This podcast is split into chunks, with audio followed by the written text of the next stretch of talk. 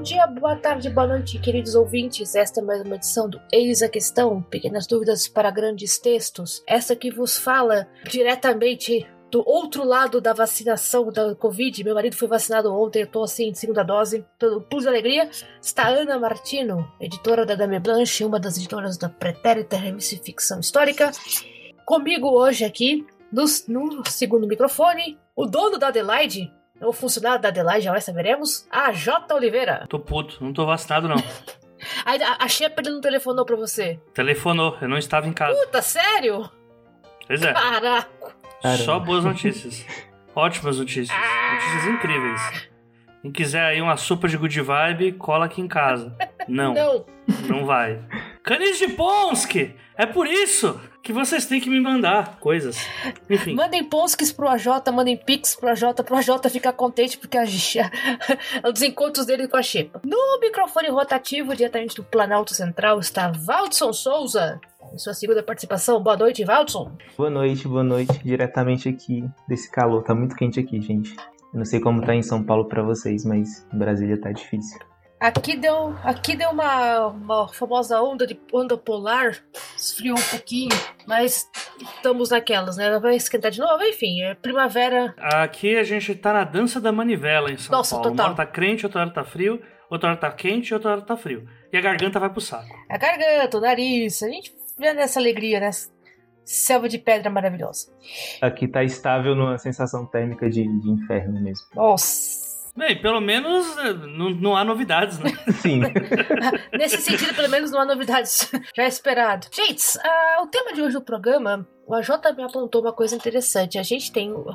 Fez o primeiro programa com o Valdson e participação especial do Renan Bernardo. Falamos muito de distopia, mas o Valdson é especialista, eu posso dizer isso de boca cheia, em um outro programa da ficção científica que nós gostaríamos de explorar um pouco hoje aqui no programa. Afrofuturismo. O que é? Como se escreve? Quem é que escreve? Como se reproduz? O que come? A piada última foi da Jota da, da- do, do aquecimento, eu tô copiando. Isso basicamente deixa um spoiler, né? Que o próximo episódio vai ser o, Val, o Valdo também falando sobre como ser uma pessoa muito bonita. Né? Porque Ele só vai falar sobre coisas que ele entende. Aqui então, Só trabalhando com verdades, né? Mas é apenas isso. verdades. Pelo menos em uma delas eu sou especialista. Não vou dizer qual. É, Notem que ele Não não vou dizer mencionou qual. do quê? Notem que ele não mencionou do quê?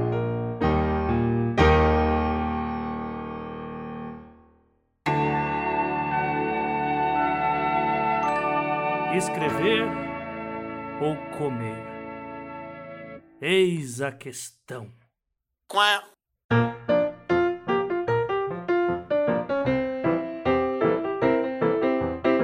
A piadas à parte, dá uma ajuda aí pro pessoal que cai de paraquedas aqui na nossa audiência rotativa.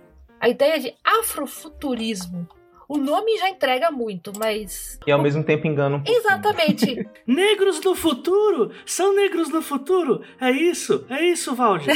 Sim, mas não só. É. Sim, mas. Mas não somente.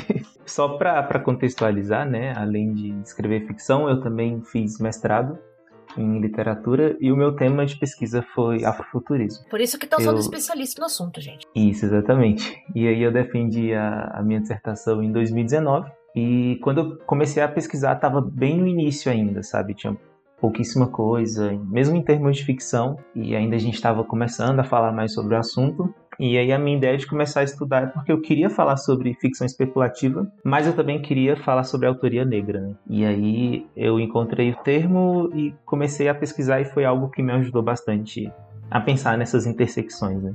De onde é que surgiu o termo afrofuturismo, exatamente? O termo surgiu na década de 90 nos Estados Unidos. Foi um termo criado pelo Mark Derry, que é um, um crítico literário.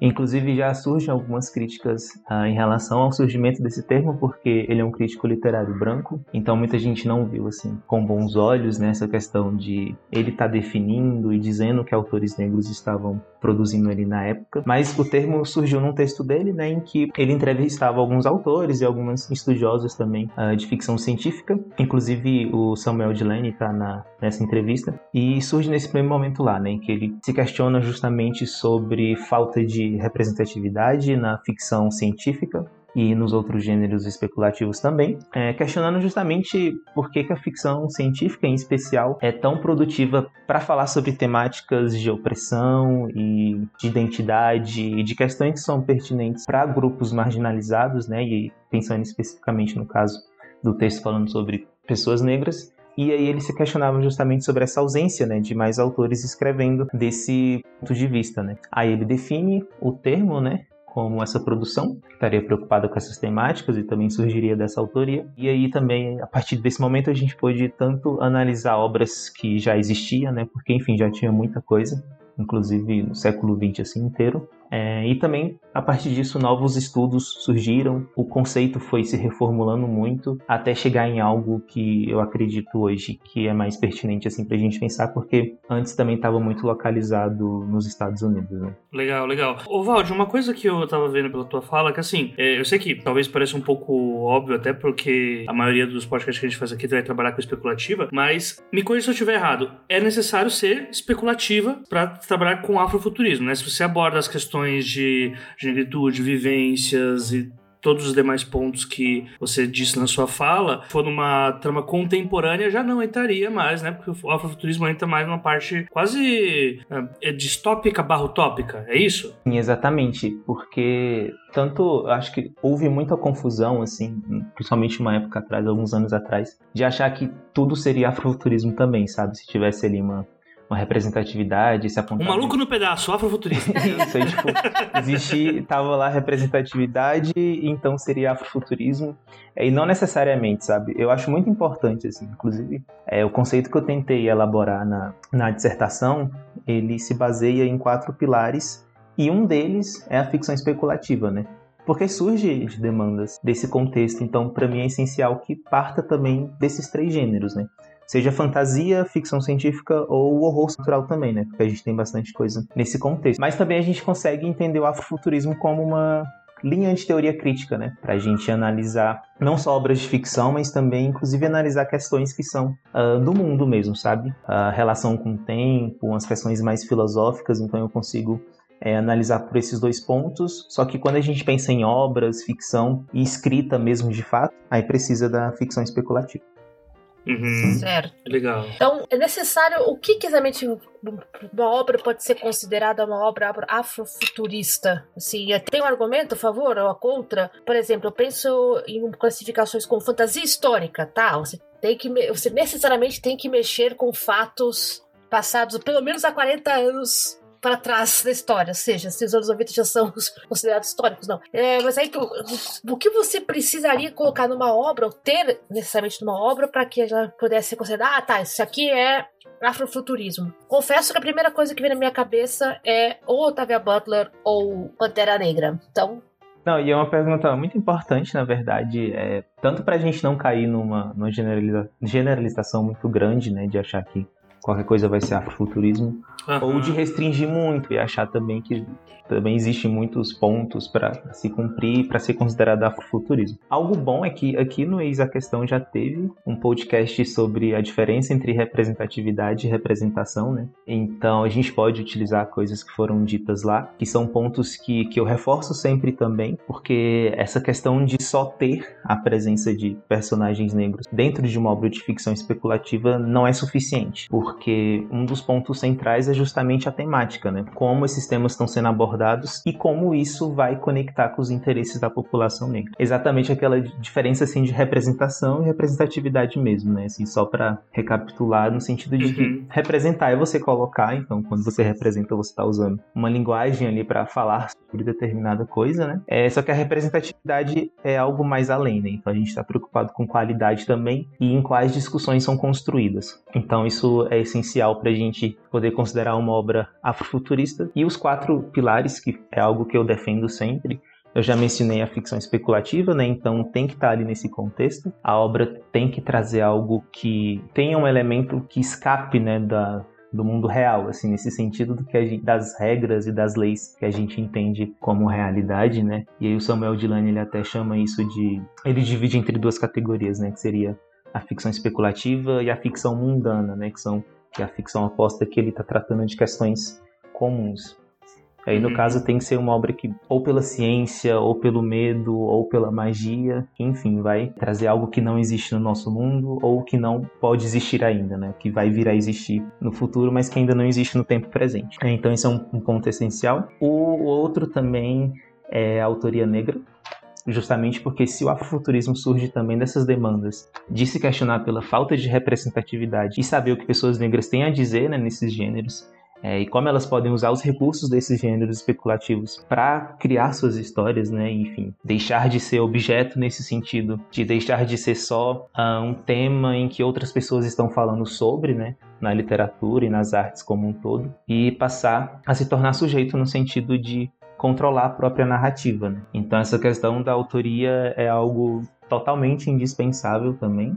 É aquilo que a, aquilo que a Octavia Butler falava, que ela escrevia sobre poder porque era uma coisa que ela tinha muito pouco. Sim, exatamente. É sobre isso, né? De, uhum. de realmente trazer e, e, controlar né, a própria narrativa e, e construir algo ali nesse sentido total.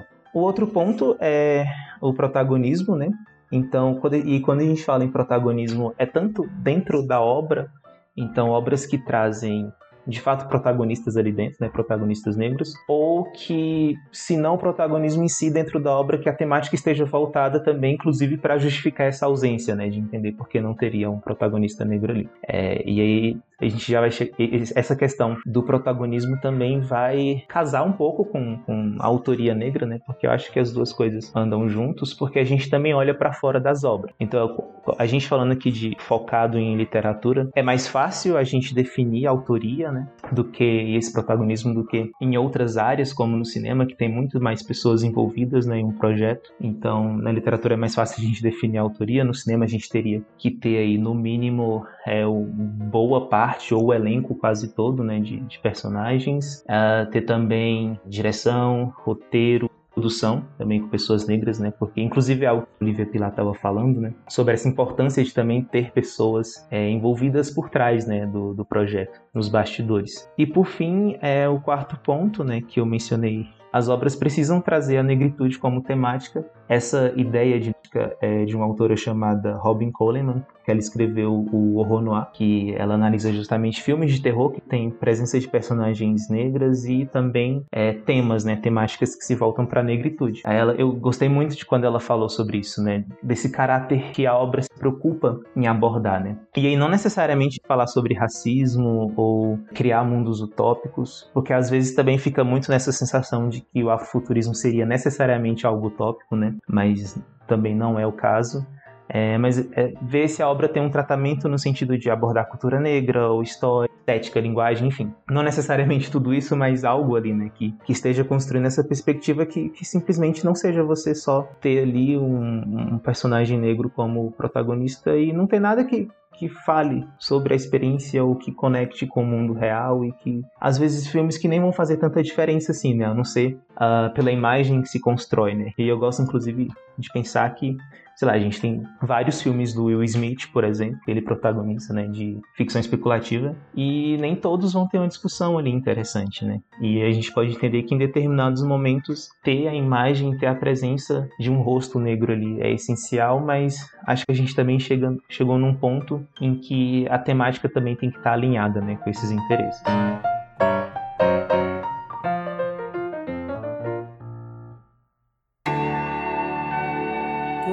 Abrir uma editora se eu só tenho seis reais no bolso? Eis a questão. Quá.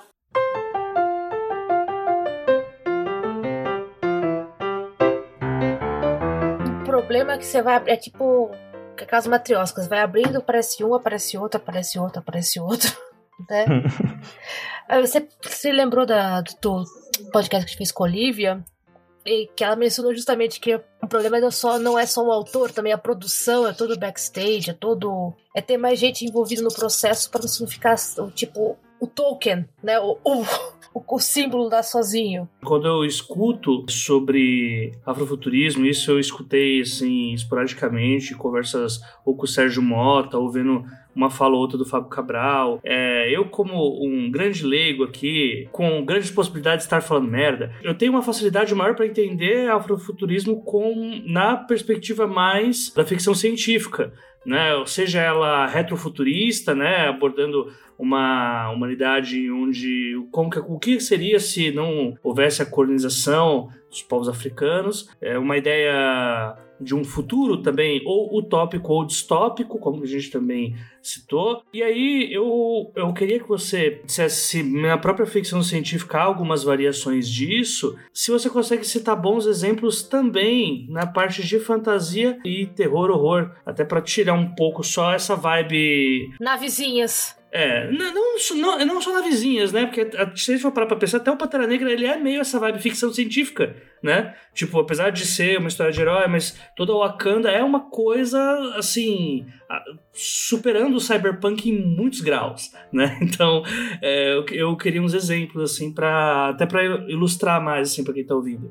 Então, inclusive, são questões bem complexas e, inclusive, alguns resultados que eu obtive assim mesmo, né, na pesquisa, foi entender e descobrir que a ficção científica realmente prevalece, né? dentro do, do afrofuturismo. É, e por isso que às vezes eu entendo também o fato de, de algumas pessoas acharem que é mais né, ficção científica é, e não os outros gêneros. E aí essa questão também de você definir a partir da temática vai depender muito também da leitura, né?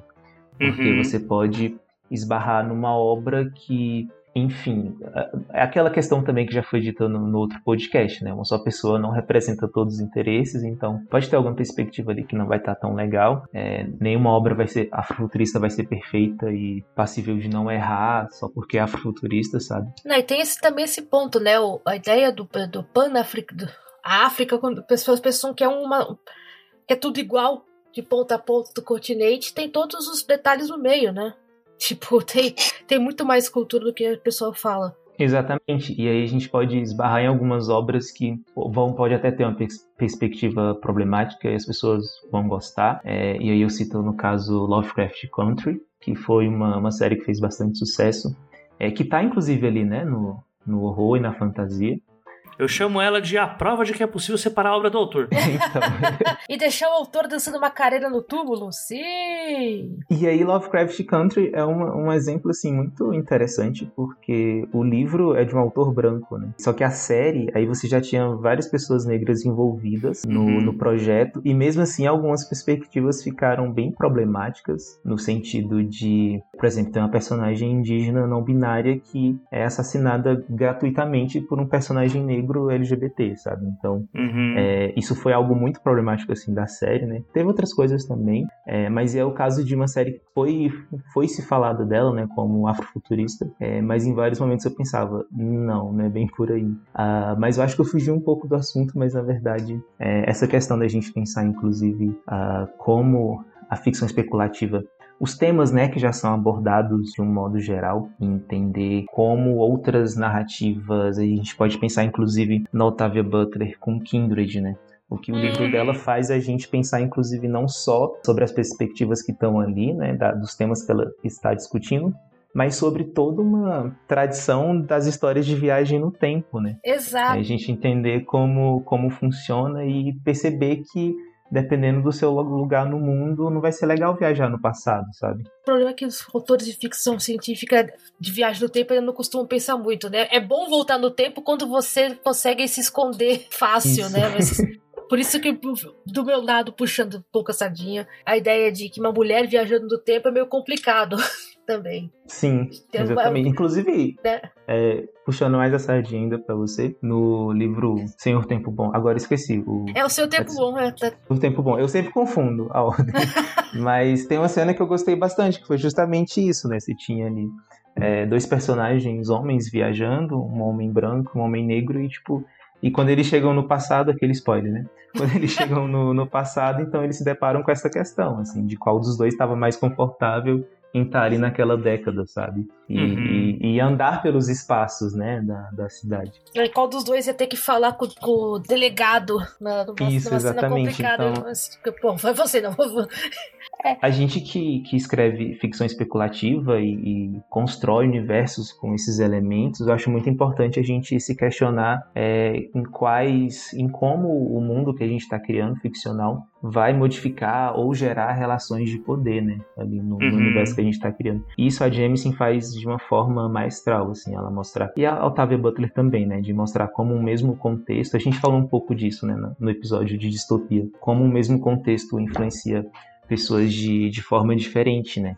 E, e nisso é que vai surgindo também a temática dessas abordagens até a gente pensar na tradição do terror mesmo, né? Então, que grupos diferentes sentem medo de quê, né? Então, será que os medos são os mesmos? As mesmas angústias? Então, até nessa na, na criação, né, do, do Urge Build mesmo, no nosso universo, a gente consegue abordar a temática a partir disso, né? Uhum. E eu acho que eu fugi total da resposta. Não, eu, eu, eu tô... discordo totalmente. Até porque você conseguiu pegar um exemplo de fantasia com ficção científica, que é James Dean, né? Uhum. Mais pra terror também, apontando problemas, e também na, na ficção científica. Achei bem legal, assim. Inclusive, um, um autor que, que, que se fala um pouco dele, que é o Vitor Lavalle. Ah, ele, sim. Ele tem um livro muito bom, né? A Balada do Black Tom mais um da categoria é possível separar a obra do autor. Que esse cara. E aí, ele, de fato, assim, inclusive essa angústia dele de crescer gostando de Lovecraft, agora o autor mesmo, né? Não a série, é crescer gostando de Lovecraft e depois perceber o, o quão racista eram as obras dele, né? Só que uhum. ainda tem essa relação com o terror, e aí ele vai e reconta, né, um dos contos do, do Lovecraft, pegando justamente um personagem negro que é, mal aparecia ali, né, então ele ele constrói essa personagem, dá o foco para ela, fazer uma crítica à obra do Lovecraft e ainda abordar é, como é ser uma pessoa negra ali na década de, de 1920, se eu não me engano, nos Estados Unidos. Então ele é um exemplo uhum. bom assim também, né? no terror para inclusive essa atualização né é, desses clássicos e, e dessas temáticas também que a gente já viu bastante Sim. e em termos assim de, de talvez a gente pensar em autores brasileiros é, é muito interessante também porque é, algumas pessoas têm mais resistência com, com o termo, alguns autores que em algum momento estavam ali produzindo e falando mais sobre, já deram uma distanciada né, do, do termo. É, e às vezes eu entendo porque eu acho que pode acabar tornando um pouco redutivo, sabe? Dizer que uhum. o autor sempre faz afrofuturismo. Tornar a pessoa monotemática, né? É, tornar a pessoa como se fosse, ah, essa pessoa é afrofuturista, então ela só escreve isso, e todos os autores negros de, de ficção especulativa é, escrevem afrofuturismo. É o problema que a gente teve hoje. A gente tá gravando hoje, né, no dia da visibilidade bissexual. Nada a ver com voto futurista, ou talvez venha mas puxando. E muita gente reclamando que é pombo. O problema é quando você define o texto. Ah, tem, tem representatividade bi. Tá, a história qual é? Uhum. Você puxou a Jensen, que eu, eu acho fantástico. Eu puxei aqui o Binti, né? Que para mim é uma das melhores histórias, né? Eu não consigo pronunciar o nome da autora por mais esforço que eu faço. Nendi. É a, a Nedia Corofó? O Corafor, isso. Inclusive, o Bint eu não li ainda. Eu li o, o Quem Teme a Morte, né, dela, que é um, um mais antigo, mais distópico. Mais antigo assim, acho que no Brasil aqui em 2010, mais ou menos. E, e, é interessante porque também é uma autora que se afastou do termo de afrofuturismo. Assim. Exato. Ela, ela... ela, criou outro termo para a obra dela, né, que agora a gente já traduziu aqui para cá, é, que seria africano futurismo, né? ela fala, ela critica justamente a origem é, ocidental do afrofuturismo, esse esse foco mais é, estadunidense, né? Justamente para chamar a atenção de que é, a obra dela está enraizada na cultura africana, né? Então, para ela é importante isso e, e o ponto de partida e de retorno, enfim todo o centro tá ali na África, né? Exato, o Binti é bem isso, cara. É uma ópera espacial, space, gênero space opera, mas é 100% focado, como você falou mesmo, não é com a base estadunidense, vamos dizer assim. É, é outro ponto que você puxou a James Dean ah, tá, eu tenho que lembrar, uhum. eu tenho que lembrar do Binti. Mas é complicado, principalmente porque você, ah tá, você escreve, então você é um autor negro, você escreve futurismo. É, não, né? Tem quem... É Inclusive a gente tem que desconfiar também desse momento, né? Também dessa absorção do mercado mesmo, né? De, Com de certeza. entender que diversidade ele vende e que você pode criar ali um público, então quais os interesses, né, por, por trás disso. É inclusive um dilema assim meu, inclusive de pensar sobre como criar obras afrofuturistas ainda num sistema que é capitalista, sabe? Então como se rompe também com com determinados fatores. E aí eu digo isso por conta justamente também de, de alguns pensamentos da, da Angela Davis, que ela não fala sobre afrofuturismo em si, mas ela tem muito esse apontamento assim para o futuro mesmo, sabe, de, de questionar as culturas é, que a gente vive e entender que também a liberdade a gente só conquista quando todo mundo for livre, sabe? Então a gente também está num sistema que não permite que as pessoas sejam livres, como a gente também está produzindo dentro desse sistema. Então são questões assim mais, mais filosóficas e mais complexas, mas que querendo ou não perpassam né, esse desafio de é, entender qual jogo que a gente está jogando, né, no sentido de entender que tem uma absorção aí do mercado e a gente está querendo propor isso e é uma coisa que eu sempre falo também, né? Tipo, muitos autores independentes só vão conseguir publicar na Amazon, né? A Amazon, enfim, é a Amazon, né? Então, como a gente também rompe com, com essas questões. É a vendinha do Jeff Bezos, como eu falo de brincadeira. Como é que você joga com as regras quando os caras mudam as regras o tempo todo? Isso. tipo, é, é um assunto deveras irritante. Achei um editor no aplicativo de pegação. Posso mandar meu manuscrito? Google pesquisa. Ah, não, é eis a questão. Quá.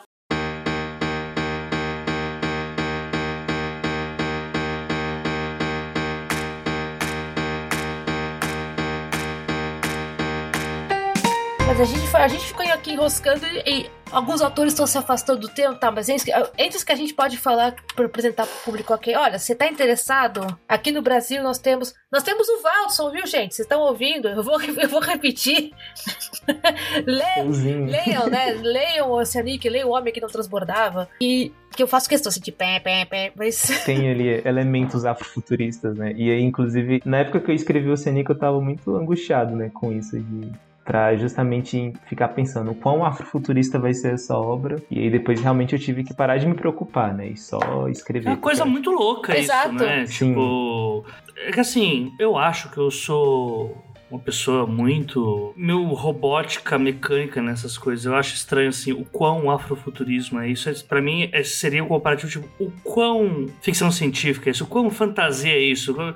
Para mim é meio binário essa parte. Sabe? O é ou não é, tá ligado? Não tem é muito, não é. Eu não vou inventar o very hard best fantasy Daqui a pouco tem tá o, o hard afrofuturismo e o soft afrofuturismo. é, e aí eu vou ficar assim, pô. É porque não existe uma métrica, né, pra gente é. isso. Ainda mais quando a gente tá tratando de algo tão subjetivo que abordagem de temática, né?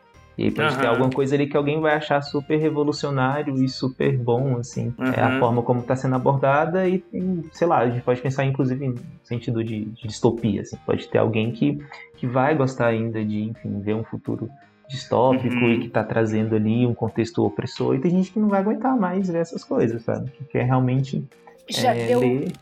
Já deu, já deu, tipo, de, de sofrimento e tragédia, quer ver coisas utópicas, sabe? Então, a temática é uma questão muito subjetiva, é, e por isso que eu acredito também no, no afrofuturismo como teoria crítica, né? Então, a gente se apropriar das teorias e do que esse conceito fala para a gente também analisar as obras, né? E a gente fazer leituras, é, inclusive de outras obras que vão ter temáticas ali, né? Para a gente conseguir aproximar disso. Uhum.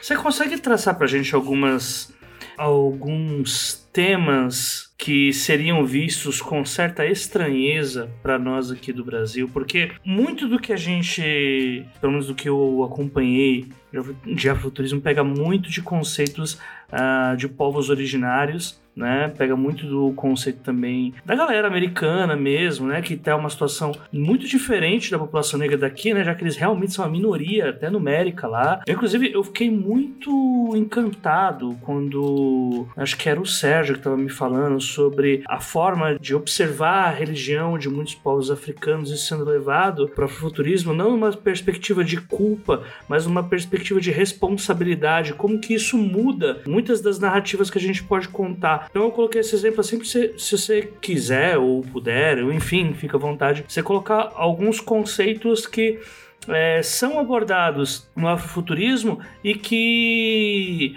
a gente já tá tão endurecido, enrijecido já em alguns clichês que a gente nem percebe. Quando aparece uma coisa nova, a gente fica, nossa, mas como assim? Como assim? Era possível esse caminho tão óbvio, tá ligado? Então, é, é interessante essa pergunta porque a gente realmente bebe, assim, muito do, da fonte estadunidense, né? Principalmente quando a gente traz a, essas teorias para cá. É, inclusive, eu sempre falo isso, e eu tô falando isso desde de 2019. Até hoje, a gente não tem nenhum livro teórico traduzido de afrofuturismo para o Brasil e nenhum livro teórico também publicado no, no Brasil de afrofuturismo, né? escrito por algum brasileiro. Atenção, editoras, é, estamos procurando. Atenção, editoras, tipo, minha dissertação tá aí, posso transformá-la num livro. É, mas a gente já tem trabalhos acadêmicos, né, nesse sentido. Uhum. E eu acredito que num, num, primeiro momento, como a gente também está trazendo o termo para cá, é, e aí a gente tentou e foi de fato, né, estudando obras daqui, a gente começa a perceber algumas recorrências, é, perceber distinções também com, com hum, os Estados Unidos. Um ponto muito importante assim que eu observei foi uma tradição maior, assim, em termos de quantidade mesmo, sabe, uh, de obras que ou são lidas dentro do afrofuturismo, né, lá nos Estados Unidos, ou você já tem uma tradição maior de autores de ficção especulativa. Aqui, quando a gente volta para o século XX, eu tive realmente uma dificuldade de encontrar é, mais obras assim. Então, você tem alguns textos ali do Machado de Assis, tem alguns do Lima Barreto, mas é, poucos, sabe? Bem pouco mesmo. E mais pro, pro fim do século XX, a gente tem outras coisas, obras que estão perdida por aí, né? A Aline França, uh, com A Mulher de Aleduma, que é uma obra que eu só descobri bem depois do que eu fiz o mestrado que existe, né? Uma obra de ficção científica escrita por uma mulher negra na década de 80, se eu não me engano. É, e sumiu esse livro, tipo, só tem algumas bibliotecas agora. A edição acabou, tipo, você não encontra ele na internet de jeito nenhum. Então essa dificuldade, né, até de olhar um pouco para trás e ver se já existia uma base ele sendo formada antes e aí na verdade eu entendo que é, esse movimento está sendo mais construído agora, sabe? Inclusive não completou nem 10 anos a gente pegar de fato obras que começaram a trabalhar afrofuturismo ou as obras que impulsionaram isso, né? Então, as discussões começaram mesmo ali mais ou menos em 2014, né? com o primeiro livro do, do Fábio Cabral, que inclusive é de fantasia, né, o Ritos de Passagem, foi quando a gente começou a falar mais sobre afrofuturismo. A gente tem algumas coisas de antes, inclusive é, autores que eu preciso analisar com, com mais cuidado, assim, e algumas das indicações que eu vou fazer agora, nem todas vão ser necessariamente afrofuturistas, mas eu acho importante também porque são autores negros que estão escrevendo ficção especulativa, né? Como, uhum. por exemplo... Estamos todos ouvindo. como, por exemplo, o Gianotsu e a Lavínia Rocha também, que eles estão ali também nesse mesmo momento do, do Fábio Cabral ali, né, mais ou menos 2010 a 2014, assim, quando esses primeiros livros começam a sair. Então, de fato, eu acho que talvez a gente traçar assim, ah, esse o afrofuturismo brasileiro é composto mais por esses temas é, e obras que falam sobre essas temáticas e tentar talvez construir um panorama. Acho que isso só vai ser possível daqui a alguns anos, né?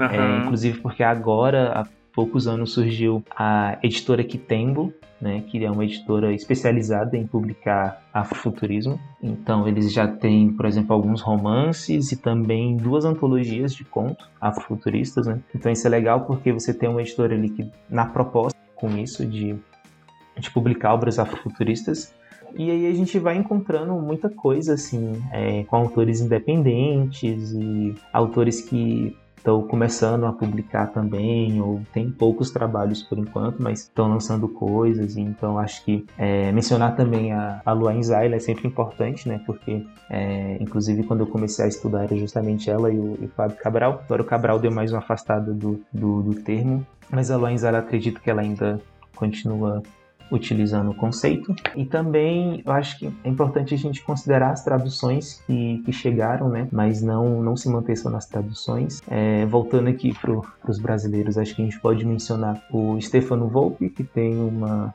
obra de distopia, que é O Segredo das Larvas. A gente tem uma galera escrevendo fantasia também, como, por exemplo, a Gil Pereira, Camila Cerdeira também, que tem livros ali que são baseados na tradição orixá, né, e mitologias africanas também, isso é bem legal. Ah, quem mais? Eu tenho uma... tô tentando lembrar aqui de todo mundo.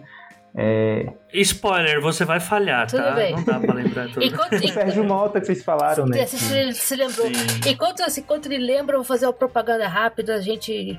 Camila Cerdeira e a Lavínia Roja e o Waldson e outros muitos autores também se encontram na As Artes Mágicas do Ignoto, coletânea que saiu aqui na parceria da Dami Blanche com a editora Corvus. Então está disponível online na sua livraria eletrônica favorita e também impresso. Porque você mencionou a Camila Cerdeira, que a- o conto dela no Artes Mágicas do Ignoto é Os Filhos de Ossain, que mistura justamente ori- orixás e jogo de queimada. Eu achei o máximo.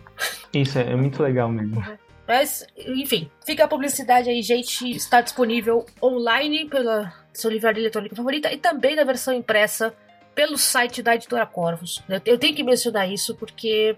É, olá, pessoas. Então, quem curtiu, por favor, compartilhe. O, o Walter também faz parte da, da coletânea. Desculpa. Deu tempo de você conseguir pensar, mas, gente, senão eu continuo com a publicidade. Inclusive, inclusive agora é, eu vou aproveitar também para divulgar a coletânea que vai sair pela Gutenberg, Opa, que pratatá. é o Raízes da Manhã, que é uma coletânea de contos afrofuturistas. São oito contos, tem um conto meu. Eu organizei a antologia e escrevi um conto para antologia.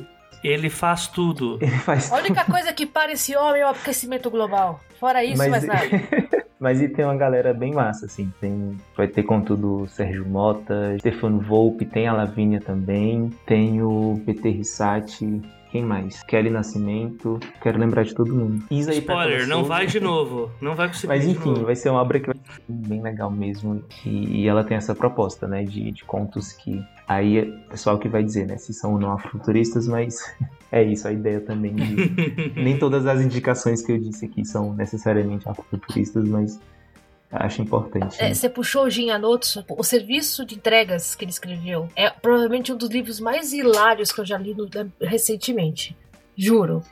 E não é pra criança. Quer dizer, que as crianças que sem sorte que o livro teoricamente é pra elas. Tem muita coisa lá que é piadinha pro adulto, viu? É muito. E essa, muito essa minha ideia, inclusive, de, de mencionar pessoas que não necessariamente são afrofuturistas, é inclusive no sentido de deixar isso a cargo do leitor mesmo, sabe? Uhum. de, de falar, ok, você pode ler isso dessa perspectiva, ou você pode entender a obra dessa forma, mas a gente não precisa só também é, limitar as pessoas nesse conceito e achar que tudo que o autor negro vai fazer na ficção especulativa é afrofuturismo, sabe? É bem mais amplo e a gente pode encarar mais como uma forma de, de ler, né? Mais uma teoria crítica mesmo. Massa, E- muito O massa. que, o que eu acho muito divino isso. Né? Amplia um pouco pra pra todo mundo. Pra gente discutir mais, falar mais e ver mais. Né? Quanto pra- da- de minha parte, assim, enquanto editora, por favor, mandem. Quanto mais, melhor. Né? Tipo, não se, não se avestem. Por favor, enviem. Vamos, ah, vamos botar as portas abaixo. Capitalismo não capitalismo. Vamos fazer, vamos vandalizar aí por dentro.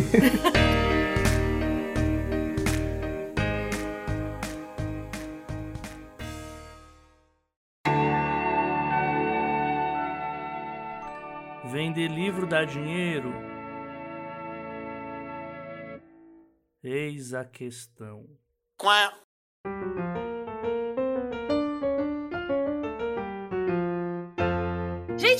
Que com isso, né? Vamos encerrando. Então, você aí, ouvinte, anotou tudo. Mas vamos jogar alguns nomes no, no Twitter do- dos trabalhos durante a semana pra vocês pegarem aí os links e fazerem a sua lição de casa. Leiam e vão se divertir. O mundo imenso vos espera. Valdson, as pessoas te acham nas redes sociais por onde? Você tá. Você atende no Instagram, atende no Twitter? Quer aproveitar pra vender o carro? O momento é seu, pode mandar abraço.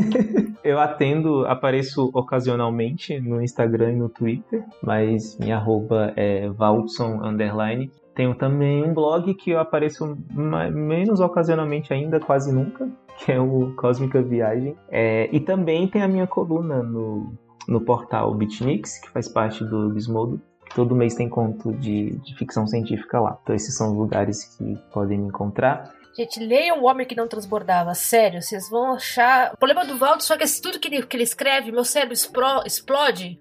O crânio explode, tem que ficar raspando o cérebro depois pra colocar em outro lugar. É muito louco. Leiam O Homem que Não Transbordava e leiam o Oceania. Vou ler, vou Por ler, favor. vou ler.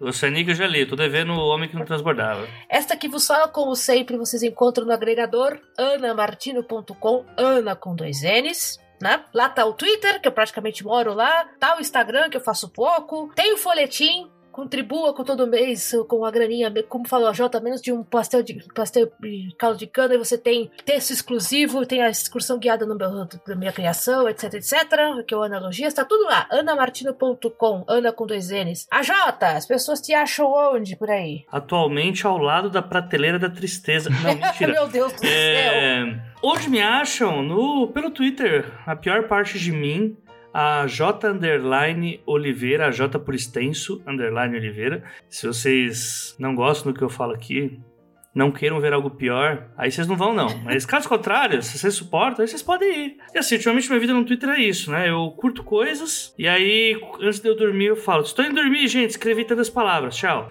É, atualmente é isso que tá acontecendo. Mas vocês me encontram por lá, me encontram neste feed, onde vocês já estão, publicando 12 trabalhos.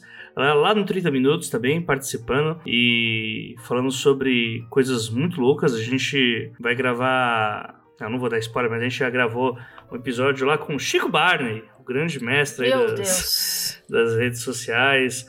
Ah, gravamos com uma galera e vamos gravar com um, pessoal bem legal que a gente tá com um projeto agora de falar sobre direitos universais e aí a gente tá chamando um pessoal bem legal pra falar sobre esses temas. E também tô sofrendo lá no com o pessoal do Mundo Freak lá nas edições muito loucas, já que o mês do horror tá aí, né? Então é um mês que a gente sofre um pouquinho mais, mas se diverte. Eita. Então, sofrimentos à parte, fiquem ligados. Os livros do Valdson, os meus e outros, você encontra em editoradameblanche.com ou na sua livraria eletrônica de sua preferência. Estamos espalhados. Onde houver espaço, lá estaremos. E se você gostou do programa, quer dar sugestões, quer dicas, quer reclamar que não falamos do seu autor favorito hoje, quer dar sugestão de, de cach- cachorro pra Jota, pra ele super Caninhos de Pons! é, os carinhos de cá. Lembra? Escreve pra ele. O e-mail, como sempre, os 12 trabalhos, arroba gmail.com. Lembrando, 12 é número. Esta foi uma resuma edição do Eis a Questão. Pequenas dúvidas para grandes textos, com Valdson Souza, o microfone rotativo, a J nos trabalhos técnicos, Ana Martina na Tagralice. Nós nos vemos por aí no próximo episódio. Até lá!